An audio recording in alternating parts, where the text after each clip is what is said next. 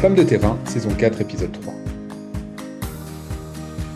Euh, ça a été quelque chose d'incroyable hein, parce qu'on a fait un buzz international avec Internet. C'est parti partout. J'ai été contactée par euh, des chaînes de télé russes, euh, anglaises, etc. Enfin, voilà, la presse s'est vraiment intéressée à ce sujet.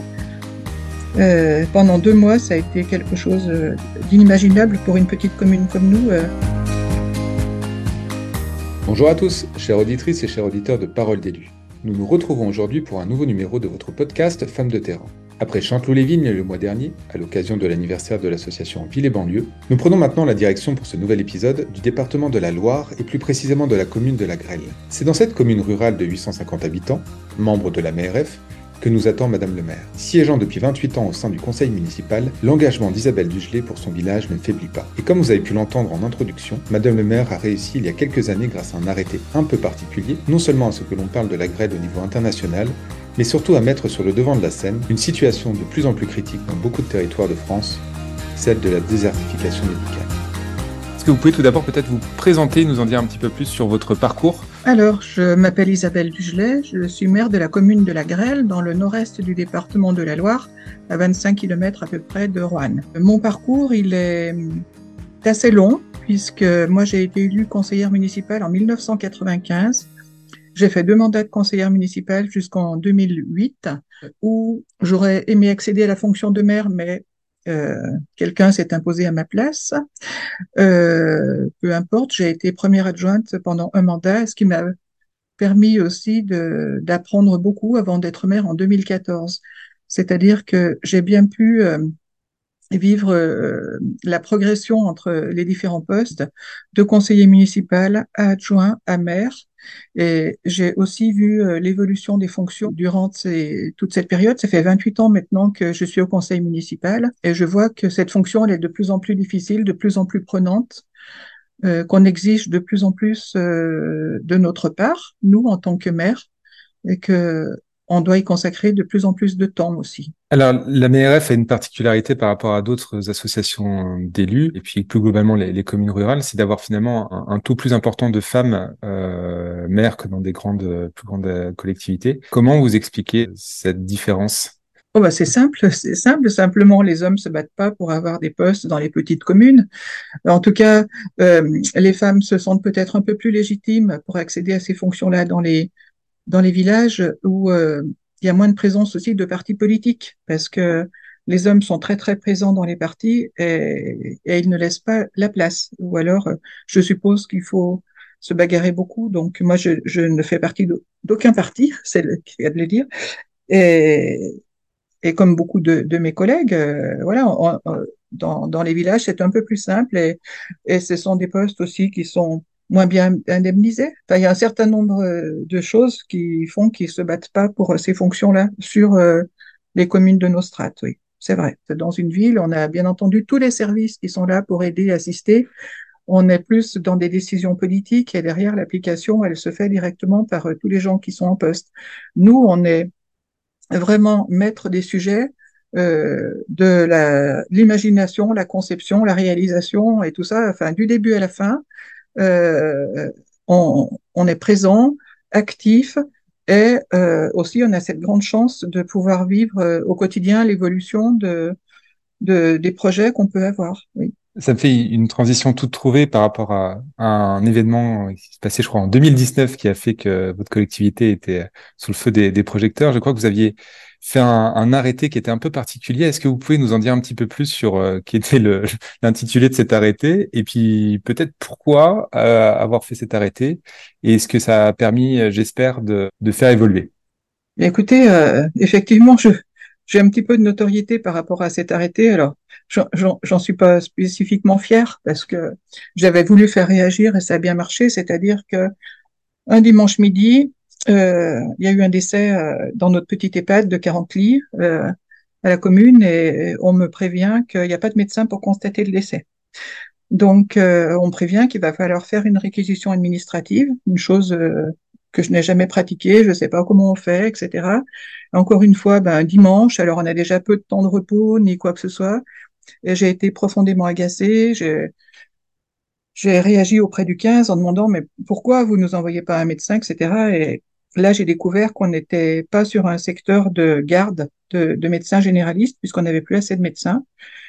Et que du coup, cette procédure de réquisition, euh, c'est l'ARS euh, qui euh, allait devoir nommer un médecin, que les gendarmes iraient chercher, etc. Enfin, une procédure lourde et difficile un dimanche où il faut trouver les gens de, de permanence. Donc, moi, je me suis dit que j'en resterais pas là parce que ça a fini par se dénouer parce que j'ai tellement râlé au 15 qu'ils ont fini trois heures après par, par trouver un médecin de garde sur un secteur voisin qui est venu. Euh, maintenant, j'ai préparé les choses. J'ai eu des contacts avec euh, l'ARS, avec un petit peu tout le monde de les jours qui ont suivi. Et puis, euh, quand les funérailles de ce brave homme ont été passées, j'ai fait un communiqué de presse pour dire que j'avais pris un arrêté pour interdire aux gens de ma commune de mourir samedi, dimanche et jour férié parce qu'on n'avait pas de médecin pour constater les décès. Euh, ça a été quelque chose d'incroyable hein, parce qu'on a fait un buzz international avec Internet, c'est parti partout. J'ai été contacté par euh, des chaînes de télé russes, euh, anglaises, etc. Enfin, voilà, la presse s'est vraiment intéressée à ce sujet. pendant deux mois, ça a été quelque chose d'inimaginable pour une petite commune comme nous. une page entière dans Paris Match, c'est on n'aurait jamais pu l'imaginer que notre village soit soit cité comme ça.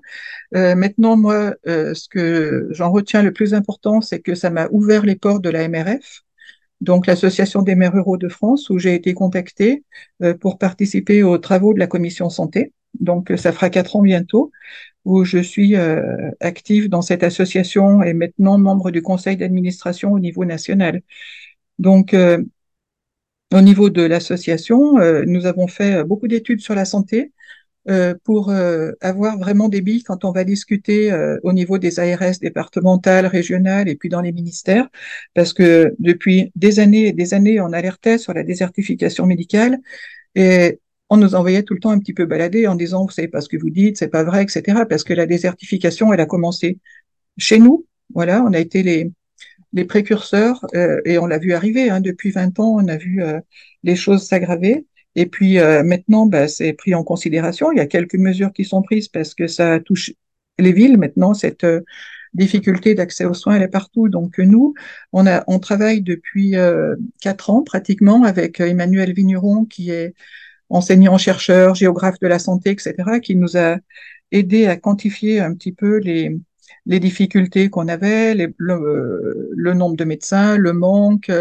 les, la, la, mortalité, savoir euh, où elle était la, la, plus forte par rapport à ce manque d'accès aux soins, l'accès aux, services hospitaliers. on, a, on, a, énormément de, de, dossiers qui sont tous en ligne sur le site de la MRF, euh, à la disposition de tous les élus qui, euh, qui veulent euh, avoir des infos précises sur leur département. Et on a essayé de, de, faire évoluer la loi, on a essayé beaucoup, beaucoup de choses, on a beaucoup de contacts avec le ministère. Pour le moment, bah, je suis déçue parce que, comme chaque fois, c'est tellement lourd, tellement long, tellement difficile, et puis il y a un tel corporatisme au niveau des professions de santé que, que les choses n'évoluent pas beaucoup. Alors, euh, ce dont on parle à l'heure actuelle, c'est de la coopération, c'est de, du transfert de compétences ou du partage de compétences entre des médecins, des infirmiers et d'autres professionnels de santé.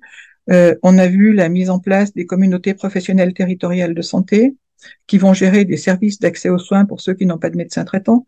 Maintenant, moi, je, doute sur euh, la, suffisance de, tous ces dispositifs parce que la situation, elle est tellement, tellement grave euh, qu'on s'appuie sur les professionnels qui sont encore en poste. Et quand ils sont peu nombreux dans un secteur, ça, ça, ça règle pas tout. Bien sûr que ça va un petit peu nous aider, euh, voilà, on a vu les limites de la télémédecine, bon, qui a été importante pendant le Covid, mais qui euh, finalement s'étiole un tout petit peu maintenant. Euh, parfois, on n'a pas le choix, euh, donc on suit tout ça avec attention. à l'heure actuelle, on va essayer de travailler un petit peu plus sur la prévention pour dire aussi à tous nos habitants bah, qu'ils ont un capital santé qu'il faut préserver, donc avoir une meilleure alimentation, avoir une activité physique, etc méfier un peu des addictions. Après, voilà, c'est c'est des bonnes paroles qui sont euh, souvent difficiles euh, difficiles à suivre. En tout cas, euh, on n'a qu'une santé, on est responsable un petit peu de de ce qu'on fait dans sa vie et des conséquences. Alors pas toujours, il y a la génétique, mais il faut réserver l'accès aux soins pour ceux qui en ont le plus besoin. Et on sait que le plus dur est devant nous. Puisque jusqu'en 2026, les choses vont s'aggraver, 2026-27, et que ça remontera progressivement. Dans une dizaine d'années, on sera peut-être à nouveau là où on en est maintenant, sans certitude, hein, parce qu'on ne sait pas euh, si les jeunes médecins formés exerceront, dans quelles conditions ils exerceront, euh, comment les choses vont s'organiser. Donc, euh, c'est un chantier de longue, longue haleine et sur lequel nous, élus, on n'a pas la main. À force de voilà de, de, répéter, de voir les différents ministres, et, etc., on peut dire qu'à un moment il y a une certaine lassitude. Euh, c'est important du coup de, de, pouvoir se retrouver avec d'autres d'autres élus de la MRF, même si comme vous l'avez dit, il n'y a pas de, de solution magique.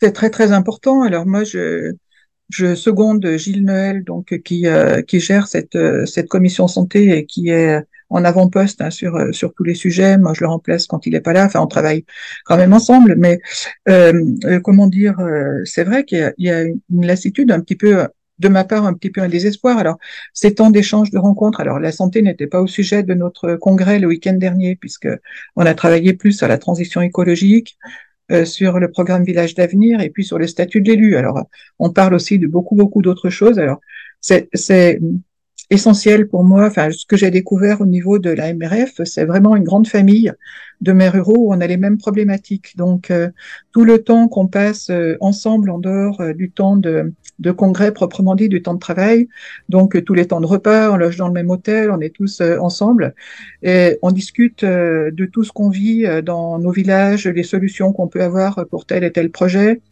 les, les, des choses très concrètes qui à un moment ou à un autre peuvent tous nous, nous, concerner. Et puis du coup, on crée un grand réseau, c'est-à-dire que même si j'ai pas eu le problème euh, de mon collègue euh, de Normandie ou de Bretagne à ce moment-là, je sais que lui, il peut m'aider à un autre moment euh, si ce, ce problème-là m'arrive ou si j'ai un projet de cette nature. Je sais que j'ai un maire dans le sud-ouest qui l'a fait. Et puis c'est un, un, réseau de, de, personnes ressources parce que vraiment nous, on est de, des maires de terrain et des maires de solutions où on cherche des solutions faciles, concrètes, euh, vraiment faciles à mettre en œuvre.